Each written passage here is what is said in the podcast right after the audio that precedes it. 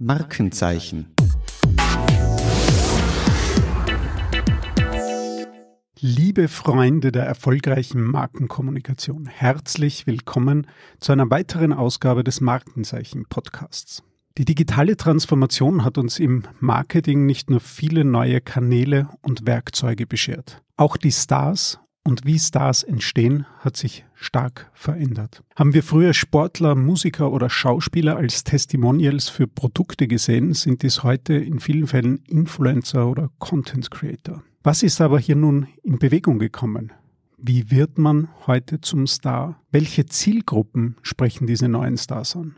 Von welchen Reichweiten sprechen wir hier? Und müssen wir uns nun von den klassischen Stars, wie wir sie kannten, verabschieden? Diese Fragen darf ich mit meinem heutigen Gast besprechen. Er beschäftigt sich seit seinem zwölften Lebensjahr mit dem Thema Content Marketing und ich darf seit einigen Jahren bei Faktor mit ihm zusammenarbeiten. Er ist bei uns im Digitalteam und im Zentrum seiner Tätigkeit geht es immer um erfolgreiches Branding und digitale Kampagnen. Herzlich willkommen im Podcast Daniel Selischi. Hallo, freut mich wieder hier zu sein. Daniel, sind Content Creator und Influencer wirklich die Stars von heute und falls ja, welche Rolle spielen sie? Ich würde mal sagen, jein. Also im Prinzip so wie früher, da hatten wir ja auch A-Promis bis Z-Promis. Und heutzutage würde ich sagen, ordnen sich manche Influencer und Content Creator einfach entlang dieser Spur ein. Es gibt welche, die haben online gewisse Reichweiten, spielen aber, sage ich mal, im realen Leben kaum eine Rolle. Und ich würde einfach sagen, die sind jetzt dazugekommen die kommen halt aus anderen, äh, sage ich, ja, einfach aus dem Internet statt aus dem Sport, aus der Musik, aus dem Schauspiel. Die sind einfach da.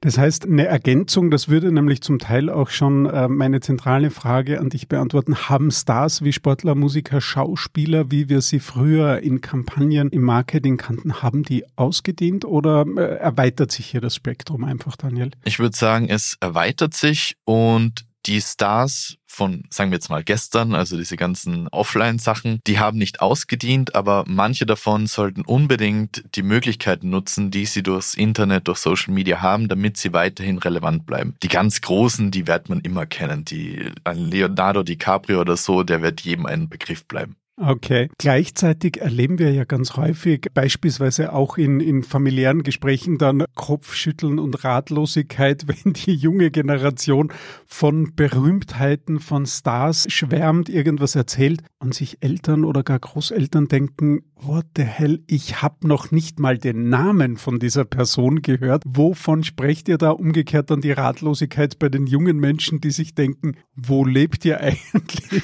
dass ihr noch nicht mal den, den Namen gehört habt? Da geht's gefühlt schon ein bisschen auseinander jetzt in dieser neuen, auch digitalisierteren Welt der Stars und Sternchen. Oder weil früher gab's doch eine breitenwirksamere Bekanntheit. Jetzt nehme ich völlig willkürlich Boris Becker als, als Beispiel her, den man dann äh, quer über über alle Alters- und Gesellschaftsschichten gefühlterweise kannte.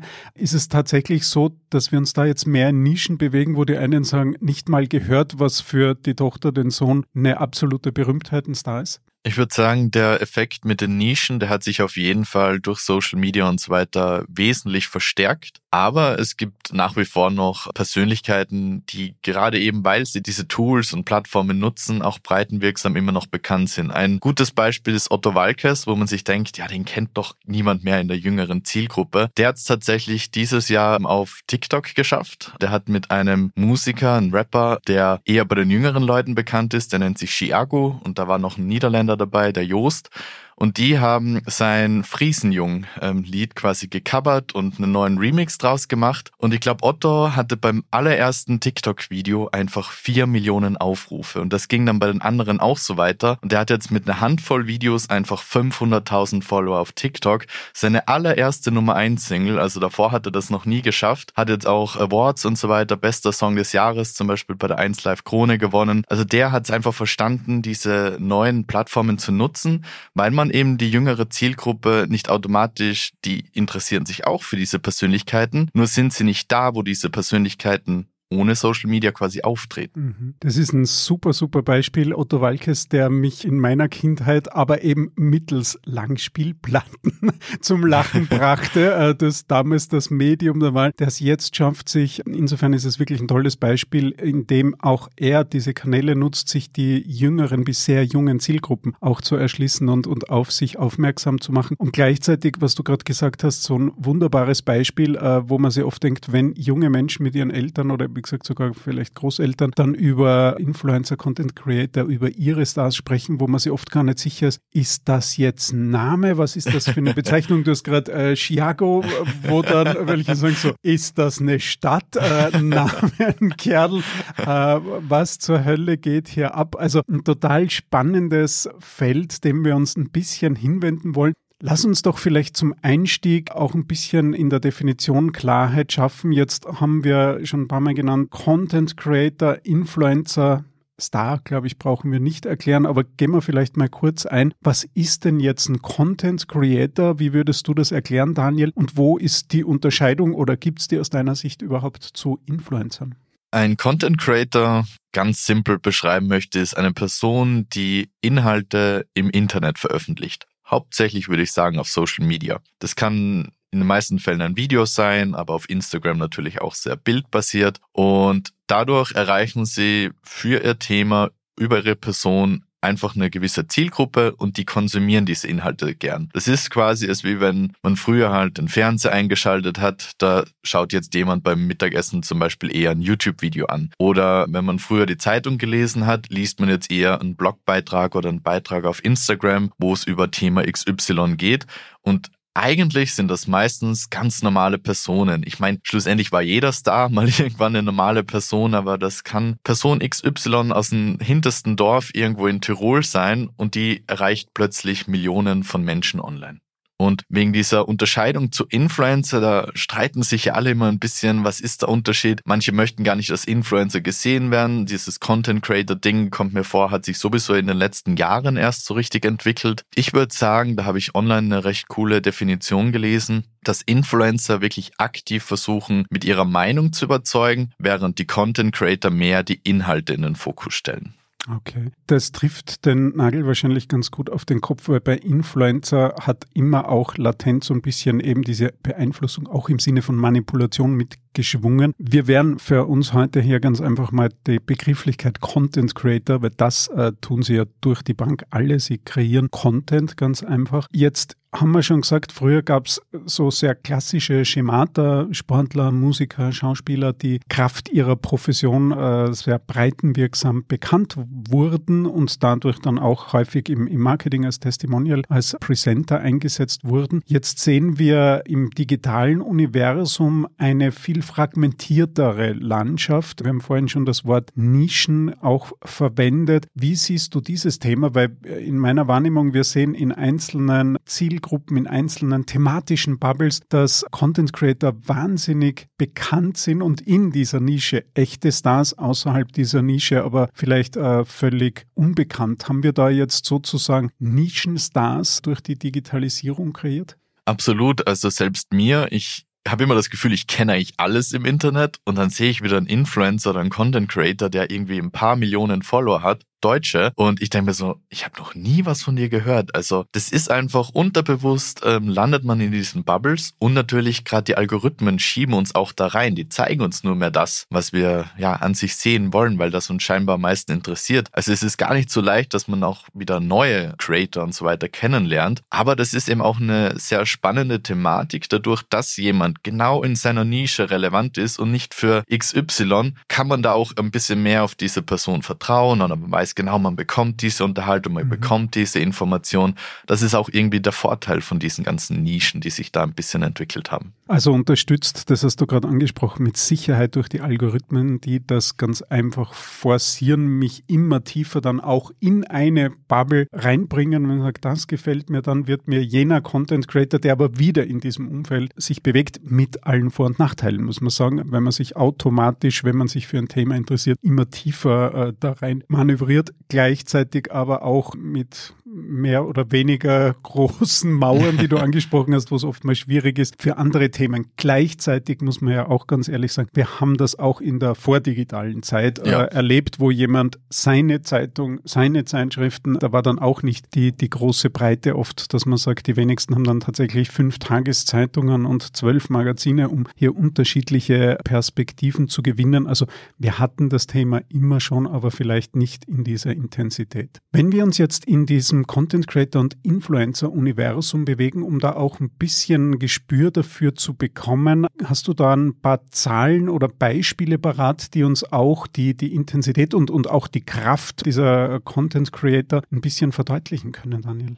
Ja, das Ding ist, es ist ein bisschen schwer einzuordnen, weil im Prinzip auch eine Person mit 1000 Followern kann schon Mikro-Influencer sein und von wirklich Unternehmen gebucht werden, um dort irgendwie eine Produktplatzierung zu machen, weil das ist dann halt diese ganz besondere Nische mhm. und auch nochmal eine ganz andere Tragweite, weil wenn so eine unter Anführungszeichen kleine Reichweitenperson dir etwas empfiehlt, dann hat das eine andere Wirkung als jemand, der halt jeden Tag irgendwie ein Product Placement zum Beispiel macht. Ich habe aber mal geschaut, also insgesamt können wir natürlich von einer Milliardenbranche weltweit reden. Also da sind wir locker schon bei einer zweistelligen Milliardenzahl, die was da so im Jahr umgesetzt wird oder einfach für diese ganze Influencer-Branche ähm, gilt. Ich habe mal geschaut, es sind circa zwei Millionen Vollzeit-Creator weltweit. Das hört sich jetzt vielleicht wenig an, aber das sind einfach zwei Millionen Personen auf der Welt, die einfach nur dadurch, dass sie Inhalte im Internet publizieren, davon leben können. Und manche können richtig gut davon leben. Und vielleicht auch so ein paar Zahlen, was Follower angeht, ist tatsächlich relativ überraschend. Es gibt nur 500.000 Personen, die auf Instagram mehr als 100.000 äh, Follower haben. Also da denkt man sich auch, das hört sich gar nicht so viel an. Aber eigentlich, wenn du denkst, du kannst unmöglich 500.000 Accounts kennen, du kennst da so eine Handvoll, die diese Zahlen erreichen.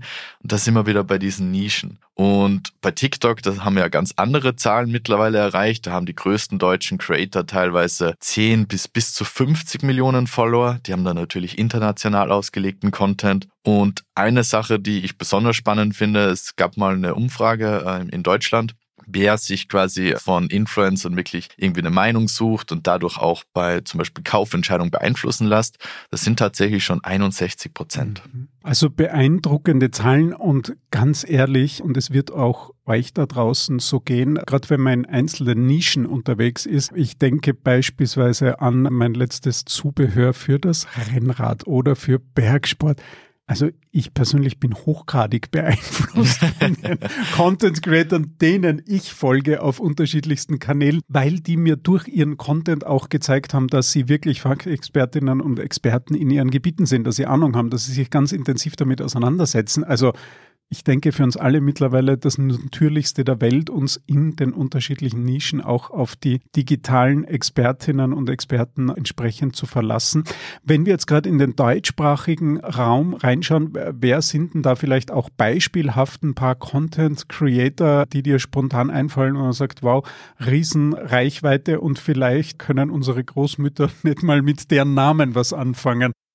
Ja, ich würde mal einen sehr großen YouTuber rausnehmen, ähm, nämlich den Julian Bam. Der hat, ja, ich glaube, über sechs Millionen Abonnenten auf YouTube mit ja, deutschsprachigem Content. Der hat sich mittlerweile mehr darauf fokussiert auf seine anderen Kanäle, wo quasi ein bisschen einfacher produzierter Content läuft, macht aber gerade quasi zum Abschluss von diesem großen Hauptkanal so eine Serie, die zu Ende geht und da werden zum Beispiel pro Video eine halbe Million Euro investiert für dann teilweise 30 bis 45 Minuten wirklich kinoreifem Content und da schauen dann halt wirklich Millionen Personen wirklich an. Also diese, diese Abonnentenzahl, der heißt ja meistens nichts. Follower, Abonnenten, das sind nur mal potenzielle Aufrufer, aber schlussendlich geht es darum, wie viel der eigentliche Content erreicht. Und das ist ein Beispiel, aber man kann jetzt auch zum Beispiel einen Dave hernehmen, also der heißt wirklich nur Dave, alles groß geschrieben. Der macht sehr aufwendigem Content, indem er zum Beispiel ähm, selbst Experimente macht. Der hat sich dann irgendwie vom Golfbälle tauchen zu einem Porsche hochgetauscht und den dann an seine Community tatsächlich verschenkt. Solche Dinge auch.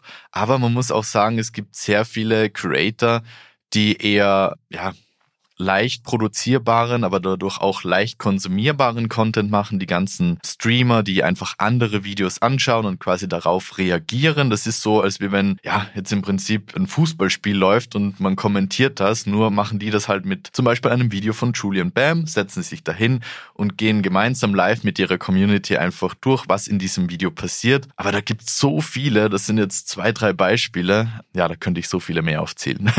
Und das ist ja dann tatsächlich beeindruckend, wenn man jetzt an Julian Bam denkt mit sechs Millionen Followerinnen, das ist beinahe umgerechnet die Bevölkerung von Österreich, die der ja. potenziell erreicht. Und gerade anhand seinem Beispiel die der dann auch wirklich erreicht anhand der Zugriffszahlen. Also das ist schon eine Nummer, da kann man auch nicht von einem äh, Nischenphänomen oder sagen, ja, bei irgendwie Kinderkram Nein. unter der Marketingbrille betrachtet, sondern da geht es um veritable Reichweiten. Gleichzeitig lass uns vielleicht da ganz kurz eintauchen, wenn man jetzt dran denkt, ob die kleine Nische mit 1000 Followerinnen, die aber, und das äh, ist auch spannend, das hast du vorhin angesprochen, vielleicht punktgenau meine potenziellen Kunden sind. Und wenn ich genau die erreichen kann, kann das wertvoller sein sein als sechs Millionen, die aber äh, gar nicht in mein Raster fallen würden. Also von klein bis hin zu den ganz, ganz großen geht es ja auch um das Thema Monetarisierung oder anders formuliert, warum machen die das? In, in vielen Fällen beginnt es ja nicht unbedingt als unternehmerisches Projekt, sondern wirklich mal getrieben von der Auseinandersetzung mit einem gewissen Thema, mit einer Expertise, auch aus Spaß an der Sache. In den Dimensionen, wo du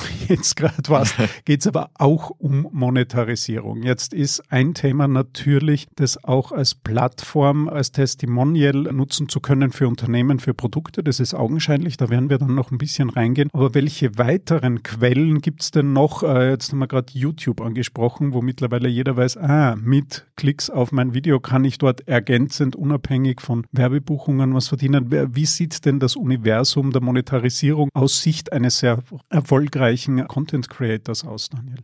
Also grundsätzlich sind die Möglichkeiten nahezu grenzenlos. Wenn du Reichweite hast, dann hast du eigentlich schon äh, sehr gute Voraussetzungen im Internet damit Geld zu verdienen. Weil wir gerade YouTube angesprochen haben, da bekommt man eben pro Aufruf, wo auch Werbung von YouTube direkt, ähm, also vor das Video, unter das Video, neben das Video platziert wurde, einen Teil ab. Und das war auch lange Zeit, sag ich mal, für viele YouTuber so der Hauptpunkt, mit dem sie Geld verdienen konnten. Der wesentlich größere Brocken sind aber wirklich Werbeplatzierungen im eigenen Video. Das heißt, dass Firma XY auf den YouTuber zukommt und dann in der Mitte am Anfang, wo auch immer, irgendwo das Produkt platzieren lässt. Und das ist halt angesichts dieser Reichweite, aber die sehr spezifisch sein kann, eben ein sehr interessantes Medium, um die Zielgruppe als Unternehmen quasi zu erreichen. Darüber hinaus gibt's äh, Sachen, dass man einfach äh, Merch macht macht, sprich ähm, Kleidung, die irgendwie miteinander mit diesem Content Creator verbunden ist, quasi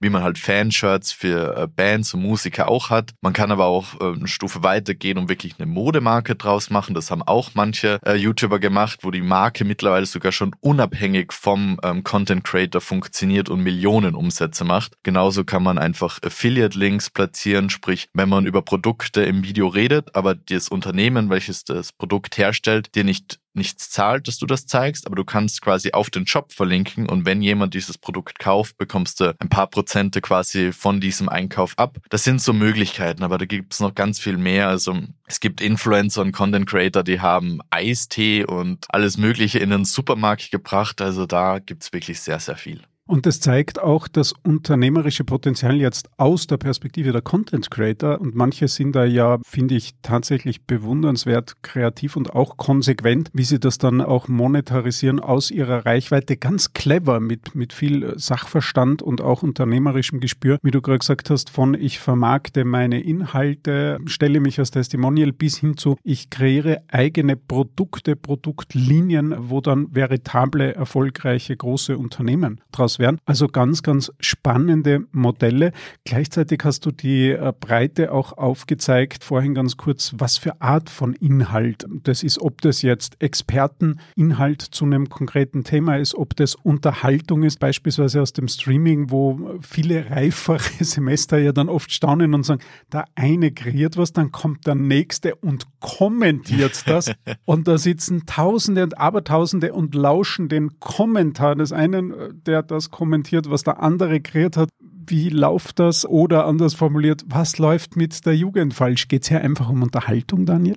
Es geht schlussendlich einfach um Unterhaltung. Ich meine, mein Papa schaut am Samstag die Sportschau. Das ist nichts anderes, außer dass man den Kommentator in den meisten Fällen nicht sieht. Aber ich hingegen schaue mir halt gerne an, wie mein, mein Lieblings-Content-Creator auf ein neues Lied von irgendeinem Musiker, den ich mag, reagiert, um zu schauen, ist der meiner Meinung, mag der das Lied, mag der das Lied nicht. Einfach, es ist einfach, sie sind sehr nahbar. Ähm, die Stars von früher oder halt so diese ganz großen Stars mit der breiten Wirkung, die wirken oft nicht nahbar. Diese Content Creator und Influencer, dadurch, dass man sie jederzeit anschauen kann, sie sehr viel teilen und so weiter, wirken ja für manche wahrscheinlich auch ein bisschen wie so, so ein Freund oder so, weil man mhm. einfach ja, das ist manchmal eine Safe Space, wo man sagt, okay, beim Mittagessen hab, ist heute niemand da, ich schaue mir ein Video nebenbei an und fühle mich dadurch einfach ein bisschen unterhalten. Und es ist dann tatsächlich eine Perspektivenfrage. Ich habe letzthin im familiären Umfeld tatsächlich einen sehr guten Konter eines jungen Mannes mit 18 erlebt, der gefragt wurde, um Gottes Willen, wie, wie kann er sich das anschauen oder warum und was ist daran unterhaltsam? Und er hat einfach geantwortet, dieselbe Frage stellt er sich, wie eben die Fragestellerin jahrzehntelang Wetten das ansehen konnte, wo er gesagt hat, ich bin fassungslos, wie konntet ihr das ertragen, warum habt ihr da eingeschaltet?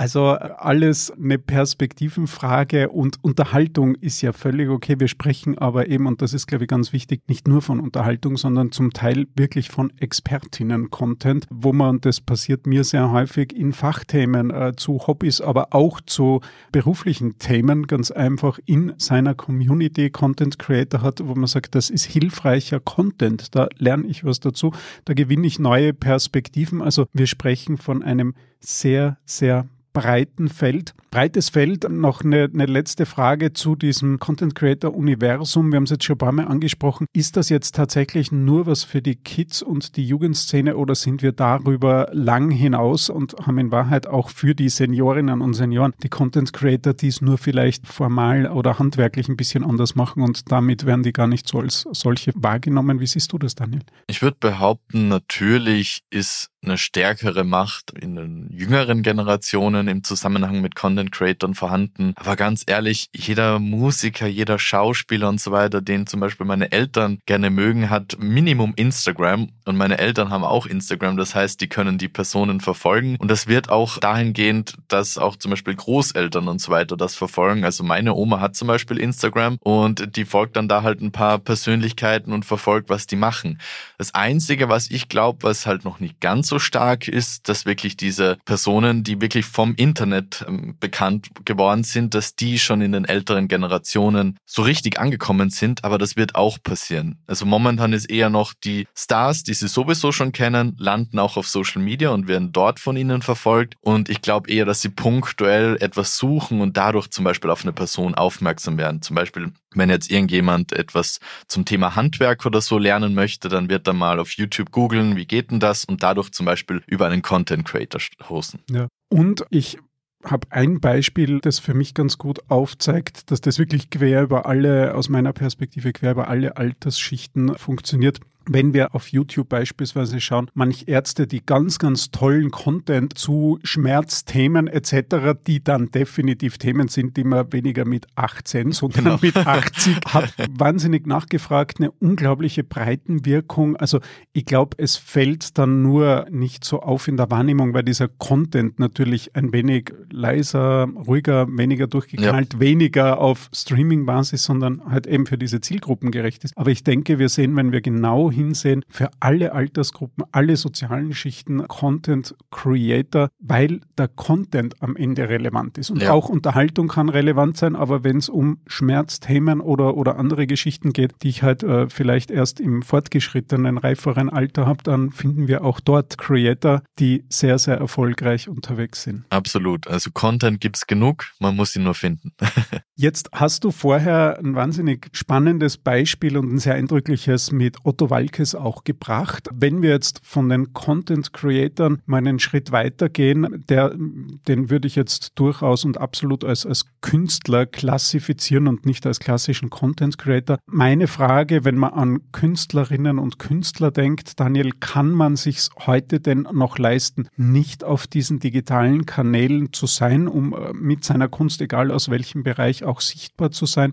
Oder muss ich zwangsläufig oder sollte ich zwangsläufig zwangsläufig als Künstlerin auch in diesen Feldern ganz einfach präsent sein und vielleicht selbst so eine Art Content Creator sein? In den allermeisten Fällen kann man sich nicht leisten. Also da gibt's Ausnahmen, das sind wirklich große Namen, aber wenn du, sag ich mal, eh ein bisschen davon lebst, dass du Marketing machen musstest. Ob das jetzt vor 20 Jahren irgendwelche Interviews in TV-Formaten oder sonst irgendwas war oder was alles noch möglich war und ist, du musst irgendwie gesehen werden. Und das verändert sich einfach, wie man sichtbar wird. Deswegen kann man sich eigentlich nicht leisten, als Künstler, als Musiker etc. nicht zum Beispiel auf Social Media aktiv zu werden. Und es kann wirklich große Wirkungen haben. Also auch eine Helene Fischer hat jetzt, glaube ich, ihre allererste Nummer 1 Single äh, gehabt, weil sie unter anderem mit einer Künstlerin kooperiert hat, die eher in den Social Media Welten unterwegs ist, sogar zuerst äh, Content Creator und Influencerin war, dann zur Musikerin wurde und mit der haben sie jetzt äh, den Atemlos Remix rausgebracht nach zehn Jahren und der ging zum allerersten Mal auf Platz eins. Ein ganz tolles Beispiel, speziell aus der Musikbranche, äh, wo wir auch sehen, und vielleicht kannst du uns da ein, zwei Sätze dazu sagen, speziell Richtung TikTok, wie dort auch Hits entstehen oder mit befeuert werden. Anders formuliert, kann ich denn überhaupt noch einen Hit landen, ohne auch auf TikTok präsent zu sein damit? Es gibt schon Hits, die auch außerhalb von TikTok entstehen, aber mir kommt vor, wenn du kein weltweit bekannter Künstler bist, dann ist das auf jeden Fall eine Abkürzung. Also wie viele Lieder dieses Jahr in meiner Playlist gelandet sind, wo ich den Künstler oder die Künstlerin davor noch nie gehört habe, einzig allein, weil das auf TikTok beziehungsweise generell auf Social Media irgendwie durch die Decke gang. Weil da hört man dann in jedem Video, was auch ganz unterschiedliche Nutzer, also ganz normale Personen ähm, hochladen, die Hook, den Refrain und denkt sich, boah, das hört sich gut an, das will ich unbedingt hören und kommt zwei Wochen später endlich raus und dann hört's jeder und dann nimmt's eh seinen Lauf aber man sollte schon die Möglichkeiten nutzen. Es wäre ja einfach verschwendete ja, Möglichkeiten. Und es sind ganz einfach unterschiedliche Wege, die dann aber alle zum Ziel führen. Und das war ja schon immer im Marketing so, dass wir uns bemüht haben, alle uns zur Verfügung stehenden Wege ganz einfach auch zu nutzen. Gerade aus dem Bereich Kunst habe ich persönlich ein Beispiel, gerade eine unfassbar empfehlenswerte Hellenwein-Ausstellung in der Wiener Albertina, also an alle da draußen unbedingt ansehen, wirklich, wirklich sehenswert, wo ich erlebt habe, dass die einer Freundin von mir so sozusagen, die ist darauf gestoßen über einen Fernsehbericht in einem Kulturformat. Eine weitere Freundin hat es mir dann erzählt, die jetzt in einer Kulturzeitschrift im Print gelesen mhm. und ich habe es auf Instagram äh, für mich entdeckt. Also wo man merkt, wir alle drei waren dort, wir alle drei waren begeistert. Der Weg, wie uns die Nachricht von dieser Ausstellung erreicht hat, war nur ein anderer. Am Ende waren wir aber alle glücklich und es war uns allen dreien herzlich egal, auf welchem Weg uns sozusagen die Botschaft erreicht hat. Hauptsache, sie hat uns erreicht. Wenn sie euch da draußen jetzt erreicht, sie findet noch statt. Also man, man sollte hin, man kann auch über Podcast auf etwas aufmerksam werden. Also die Wege ganz einfach zu nutzen und das sehen wir eben sehr, sehr stark auch in der Kunst ergänzend oder manche, speziell auch junge Künstlerinnen und Künstler, die ihren ersten Hit über äh, diese Wege der, der sozialen Medien landen. Wenn wir aus diesem äh, jetzt sozusagen Zweisprung, nämlich vom Content Creator Richtung Künstlerinnen und Künstler gehen, ist es nur mehr für mich persönlich ein kurzer Weg, auch äh, den dritten Sprung noch zu machen, nämlich hin zum Personal Branding. Wo ich sage, ich bin jetzt vielleicht Führungskraft, ich bin Unternehmerin oder Unternehmer, bin noch kein Content Creator, bin beileibe auch kein Künstler, möchte aber dieses Thema Personal Branding in den Kanälen für mich nutzen. Sind es dann die ähnlichen Mechanismen oder sprechen wir da dann von was ganz anderem und ist das eigentlich kein logischer Schritt, dieser dritte, den ich gerade mache, aus dem Thema Content Creator, Künstler, Personal Branding? Ich würde schon sagen, dass da sehr ähnliche Mechanismen gelten, weil im Personal Branding geht es ja schlussendlich um Sichtbarkeit und Relevanz. Und genau um das Gleiche kämpfen ja auch Content Creator, Influencer, Künstler. Man will für die eigenen Themen und auch für die eigene Person diese Sichtbarkeit und diese Relevanz aufbauen. Und da haben halt auch gerade Content Creator perfektioniert, die Plattformen zu maximieren, diese ganzen Möglichkeiten, was sich ergeben. Und da kann man ruhig mal als Führungskraft draufschauen, wie machen das so Content Creator, legt das auf die eigenen Themen, auf die eigene Person um und daran einfach mal ähm, aktiv werden. Zum Beispiel kann sein, dass es dann nicht der erste Weg auf TikTok ist, sondern zum Beispiel auf LinkedIn. Aber das ist ja auch eine Art von Content Creator. Jede Person, die irgendwie regelmäßig Inhalte veröffentlicht, ist eine Content Creator. Also ich würde auch dich zum Beispiel als Content Creator bezeichnen, weil du halt jede Woche mehrmals auf LinkedIn wirklich äh, Themen publizierst, um die sich deine Person und deine Unternehmen drehen. Ich werde mich weiterhin bemühen, helpful, also hilfreichen Content auf LinkedIn rauszuhauen. Die Latte liegt jetzt hoch, Julian Bams, 6 Millionen. Mein Ziel für 2024 ist somit definiert. Aber ganz im Ernst, äh, was du jetzt genannt hast, ist tatsächlich auch für mich oder in meiner Wahrnehmung die gemeinsame Klammer und das ist ganz, ganz wichtig, finde ich, Sichtbarkeit und Relevanz und zwar immer in Kombination. Also nur sichtbar zu sein, aber nicht relevant hilft nichts und kann in die falsche Richtung gehen. Aber Sichtbarkeit und Relevanz ist, ist eigentlich, das hast du jetzt perfekt für mich auf den Punkt gebracht, die Klammer vom Personal Branding, auch von Künstlerinnen und Künstlern und den Content Creatern da draußen, um sich dann auch entsprechend durchzusetzen. Jetzt hast du in dieser Antwort auch genannt das Thema Plattform. Das Beispiel genannt TikTok, LinkedIn ist jetzt gefallen. Was sind denn aus deiner Perspektive die Plattformen, die die größte Rolle spielen in diesem Universum der Content Creator, Daniel? Ich würde mal behaupten, für viele schon sehr gut etablierten Content Creator ist es YouTube und Instagram, weil da bist du mittlerweile relevant, wenn du schon dein Standing hast, schon deine Followerschaft und so weiter. Und dazu würde ich noch TikTok nehmen, weil das ist die Plattform, wo du zum Content Creator werden kannst, beziehungsweise es am leichtesten fällt, wirklich nochmal Reichweite von Null auf aufzubauen. Schlussendlich sollte man sich als Creator aber nie darauf verlassen, oh, ich habe jetzt auf der Plattform richtig viele Follower, Followerinnen und die anderen, die bespiele ich nicht oder nur so halbherzig. Man sollte immer so viele wie möglich nutzen, weil es kann jederzeit passieren, dass eine Plattform plötzlich dein Konto sperrt oder oder du nicht mehr die Reichweite erlangst und so weiter. Und je mehr du quasi dein Risiko, wie beim Investieren quasi auch äh, mhm. bei Followern und Reichweite verteilst, desto einfacher wird dein Leben als Content Creator sein. Und ähm, natürlich wäre es Optimum, wenn man es auch irgendwie schafft, was eigenes äh, zu kreieren, damit man einfach nicht abhängig davon ist, was externe Plattformen dir zur Verfügung stellen. Also die Entwicklung haben wir ja vor vielen Jahren äh, mal ganz stark gesehen, wo man gesagt hat, braucht niemand mehr eine eigene Website, ich brauche nur mehr auf Facebook und Co. zu sein. Da immer unsere Empfehlung, die eigene Homebase und, und sozusagen das Bild der Fels in der Brandung kann die eigene Website sein oder auch ein eigener Newsletter, Verteiler ergänzend etc. Also die Dinge, wo man wirklich die Hoheit hat. Wer das einmal erlebt hat und wir haben das bei uns und unseren Kunden schon häufig erlebt, dass eine Plattform dir plötzlich den Boden unter den Füßen wegzieht, ja. indem dein Account gesperrt ist, aus welchen Gründen auch immer, was oft mal ja gar nicht nachvollziehbar ist. Also Risikostreuung hier jedenfalls anzuraten und äh, sich tatsächlich eigene Homebases ergänzend zu schaffen, die dir niemand wegnehmen kann. Jetzt hast du genannt YouTube. Äh, dort äh, kennen wir das Prinzip schon sehr, sehr lange, sehr erfolgreich in unterschiedlichsten Varianten. Monetarisierung haben wir vorhin schon angesprochen. Man profitiert als Content Creator von den Werbeeinblendungen, kann aber auch eigene Werbedeals abschließen. Instagram sozusagen als die Homebase aller Influencerinnen und Influencer, wo wir das zum ersten Mal in dieser auch sehr prägnanten Form erlebt haben. TikTok hast du jetzt auch genannt und auch gleich dazu gesagt, dort gibt es noch viel Spielraum, sich wirklich was aufzubauen. Warum hat denn TikTok aus deiner Perspektive hier so eine Sonderrolle und, und inwiefern? Man muss sagen, TikTok hat die Sonderrolle deswegen, weil sie die jüngste Plattform ist. Schlussendlich jede Plattform macht so einen gewissen Zyklus durch. Zuerst ist die Plattform relativ irrelevant, da gehen ein paar Leute drauf, schauen sich mal um.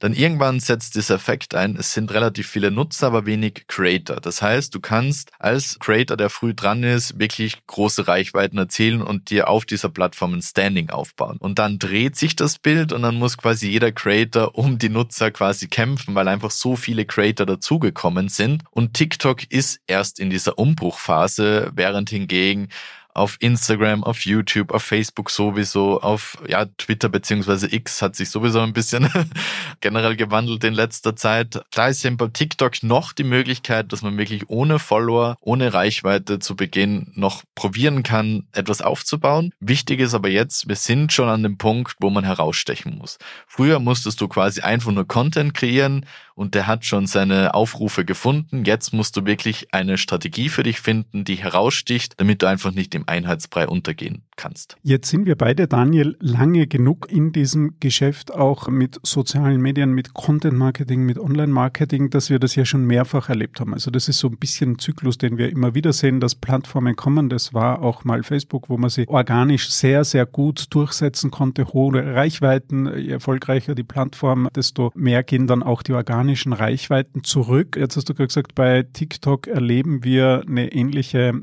Entwicklung oder eigentlich die gleiche Entwicklung. Da liegt es jetzt natürlich nahe, steht die nächste Startplattform äh, schon in den Startlöchern? Äh, what's next?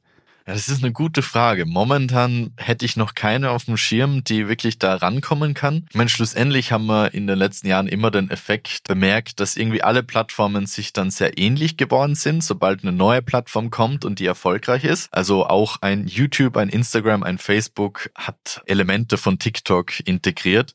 Wenn man die wieder genutzt hat, konnte man dort plötzlich auf diesen sehr eingesessenen Plattformen auch wieder Reichweite generieren. Momentan ist aber noch nichts so im Kommen, wo man sagen kann, das wird jetzt garantiert das mhm. nächste TikTok. Es kommen immer wieder mal Plattformen, es kommen immer wieder mal Apps, aber es ist nichts, wo man gerade in der Marketingwelt schon davon spricht, oh, das ist sehr, sehr interessant.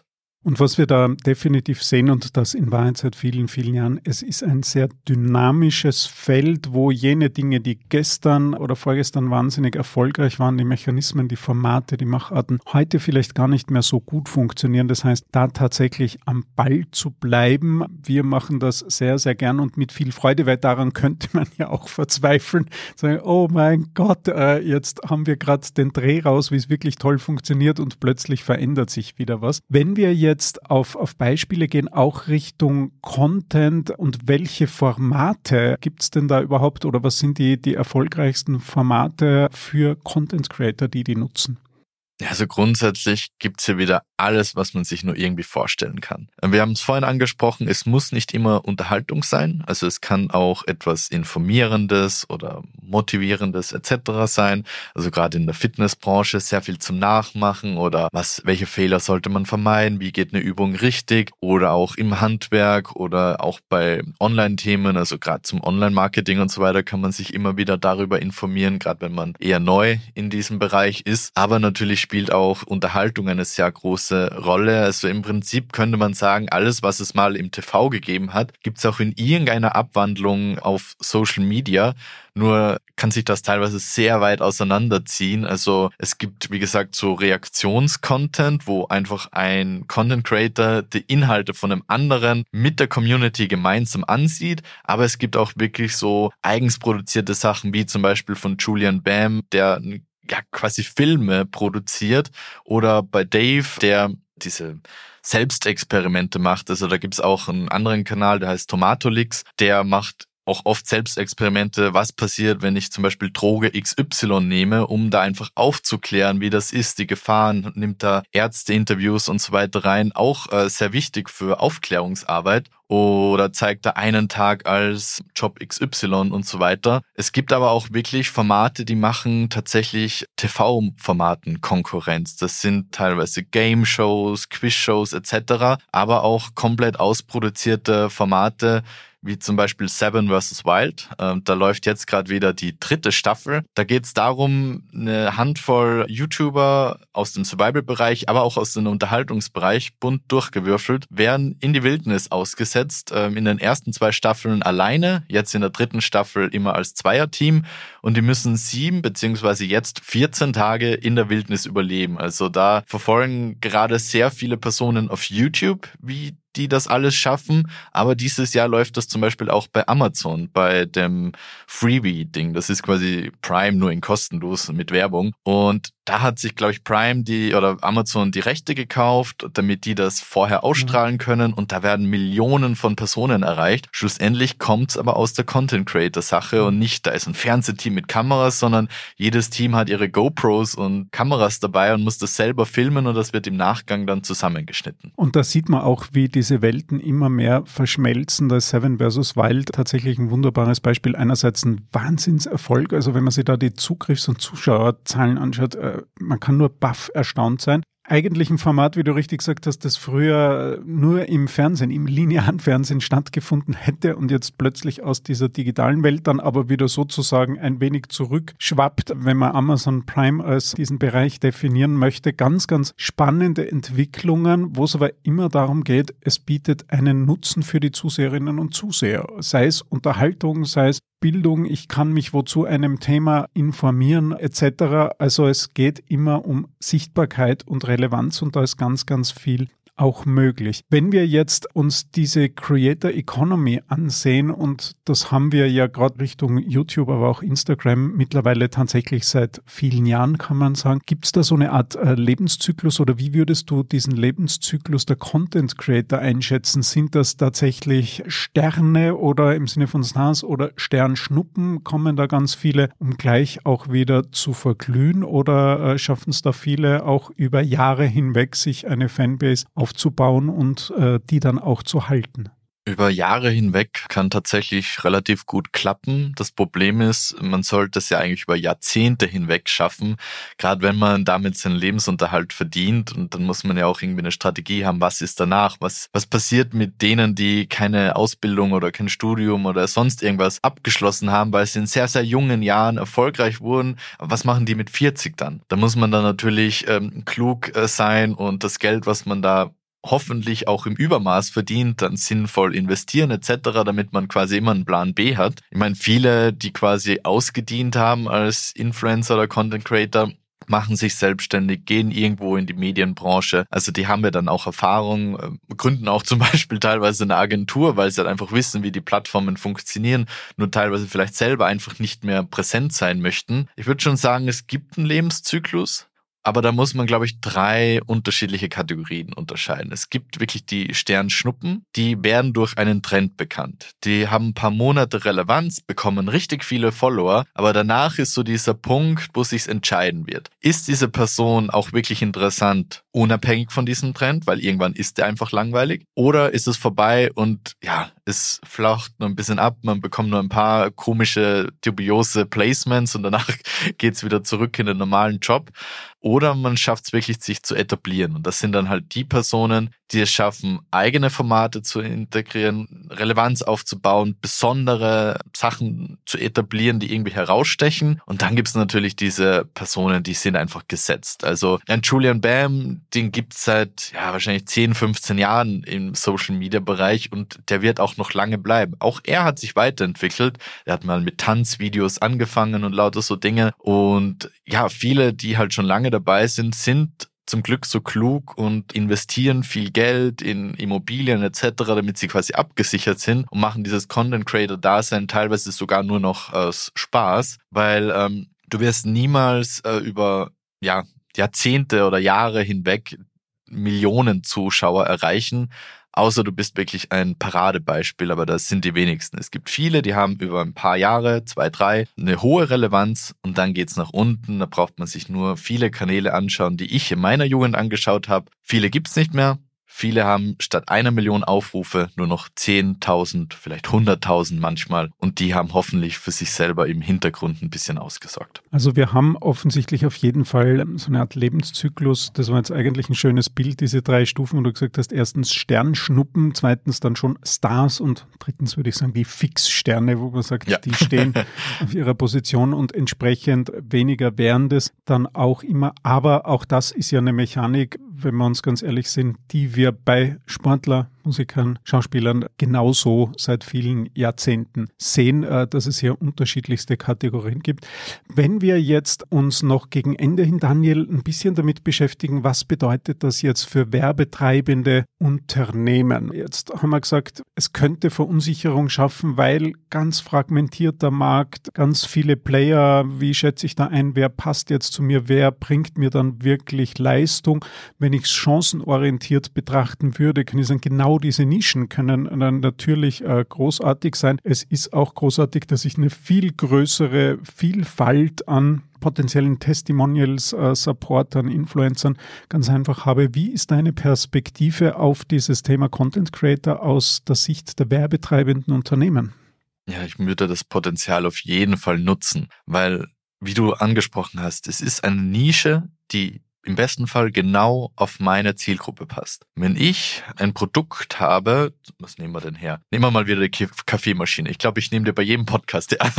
Wenn ich dann einen Kaffee-Influencer buche, damit der meine Maschine unabhängig testet, seine ehrliche Meinung und so weiter zeigen kann, dann wird der einfach mehr Absatz generieren, als wie wenn ich das zur Primetime irgendwie im Fernsehen ähm, schalte, wo in 10 Sekunden oder 20 Sekunden meine Kaffeemaschine gezeigt werden sollte, für vielleicht, ja, sagen wir eine Million Zuschauer im Vergleich zu 100.000 Kaffeeliebhabern, die sich wirklich 10 Minuten Video über meine Kaffeemaschine anschauen möchten. Deswegen ist nur ein Beispiel. Sollte man diese Möglichkeiten auf jeden Fall nutzen. Wichtig ist meiner Meinung nach sogar, wenn es sich ergibt, dass man längerfristig mit Content Creatern zusammenarbeitet. Sprich nicht einmal ein Video, einmal ein Instagram-Post, sondern es wird ja authentischer, je länger man diesen Content Creator auch mit dieser Marke verbindet. Ich meine, George Clooney wissen alle, mit wem man das verbinden. Ein gutes Beispiel, ich habe vor kurzem tatsächlich ein spezielles Filterkaffee-Set gekauft. Das war jetzt nicht abgesprochen, und natürlich genauso passiert von jemandem, der offensichtlich, also Content Creator, der wirklich Ahnung hat sie mit diesen Themen. Ich habe mir das fünf Minuten angesehen, Bericht von dem gelesen und nichts anderes mehr recherchiert und gekauft. Genau. Habe übrigens auch viel Freude damit, aber oft einmal ist es tatsächlich dieser ganz, ganz kurze Weg. Der Mann, den du genannt hast für Nespresso, der uns Männern die Tränen in die Augen treibt, weil unsere Frauen dann immer seufzen. auch ein gutes Beispiel, ganz einfach äh, dann noch mehr aus der klassischen Welt, aber wo man sieht, welche Kraft äh, die richtigen Persönlichkeiten entwickeln können. Und wir haben es in der Agentur für einen nationalen Kunden ja auch vor kurzem erlebt. Und Daniel, du hast das Projekt ja selbst geleitet und begleitet, wo wir mit dem passgenauen, und zwar punktgenauen ausgewählten Content Creator für einen Kunden wirklich eine Millionenreichweite ganz einfach erzielen konnte, wo man auch gemerkt hat anhand vom Feedback, das hat äh, perfekt zusammengepasst. Aber eben, die muss man finden, aussortieren und entsprechend dann auch die gesamte Kooperation dann begleiten. Und das ist oft sehr anspruchsvoll, aber davon sollte man sich nicht abschrecken lassen, denn die Kraft, die es entfalten kann, ist tatsächlich sehr, sehr groß. Jetzt möchte ich dich aus dieser Folge nicht entlassen, Daniel, ohne noch ganz kurz einen Ausblick auch auf die Zukunft zu nehmen. Bei diesen Content Creatern und, und generell im Content Marketing taucht wie überall, und das ist gut und richtig, auch hier natürlich die Frage der künstlichen Intelligenz auf. Und was wir speziell in den letzten Wochen sehr häufig gesehen haben, ist das Thema das erste KI-generierte Influencer, also Influencer, Content Creator, die es gar nicht gibt, weil sie kreierte virtuelle Avatare sind, die aber dann auch interagieren. Und das wird sehr heiß diskutiert und sehr kontroversiell. Wie siehst denn du KI-generierte Content Creator? Ist das die Zukunft? Haben die natürlichen menschlichen Content Creator bald ausgedient? Wie siehst du diese Entwicklung? Ich würde sagen, das bleibt im besten Fall eine Nische. Eher kommt es mir vor, als wäre es jetzt momentan einfach ein Hype, was Neues, da ist irgendwie was Ding. Das Einzige, wo ich äh, die Vermutung habe, dass es tatsächlich ein Ding werden könnte, aber das ist ja so gesehen eh in Ordnung, ist vielleicht irgendwo im, ich sage jetzt mal Fetischsektor oder so, weil dann muss quasi niemand irgendwas machen, was man nicht machen möchte und das wird halt einfach generiert. Aber schlussendlich bei normalen Inhalten, die jeder zugänglich sein sollten, wird es so bleiben, Menschen kommunizieren am liebsten mit Menschen. Wir wissen es auch für Unternehmen, man sollte immer versuchen, die Personen hinter dem Unternehmen auch sichtbar zu machen und das gleiche wird bei Influencern und Content Creators dann bleiben. Man wird KI verwenden in irgendeiner Form, aber die Person, die man sieht, die wird in den meisten Fällen weiterhin echt bleiben. Also ich teile deine Einschätzung. Ich glaube auch, dass es im Moment ganz besonders spannend ist, weil es halt die ersten äh, sozusagen künstlichen Content Creator jetzt sind, dass man sagt, oh, das ist was Besonderes, das, das ist irgendwie spannend. Ich teile deine Ansicht, dass wir uns da lieber an Menschen orientieren. Jetzt bleibe ich bei meinem Kaffeebeispiel.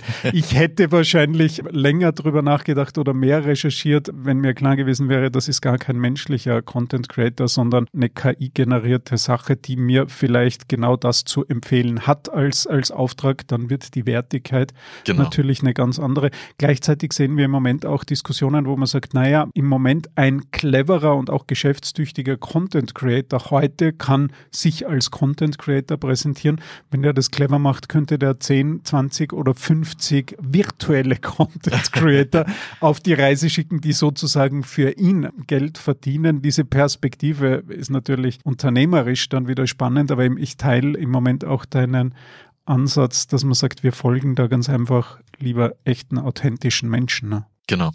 Daniel, wir bleiben neugierig, wo sich's hin entwickelt. Es ist auch ohne KI ein wahnsinnig spannendes Umfeld und es sollte sich tatsächlich aus unserer Sicht jedes Unternehmen, alle Marketingverantwortlichen mit diesen Möglichkeiten auseinandersetzen. Wo es mit KI-generierten Content Creatern und Influencern hingeht, werden wir weiter beobachten. Ich sage mal vielen, vielen Dank für das spannende Gespräch und freue mich schon auf das nächste Thema mit dir. Ich mich auch, hat mich gefreut. Vielen Dank fürs Dabeisein bei dieser Folge von Markenzeichen. Kontaktieren Sie uns gerne für Fragen und Feedback über unsere Website www.faktor.partners. Bis bald wieder, wenn es heißt Markenzeichen. Erfahren, was für Marken zählt. Markenzeichen.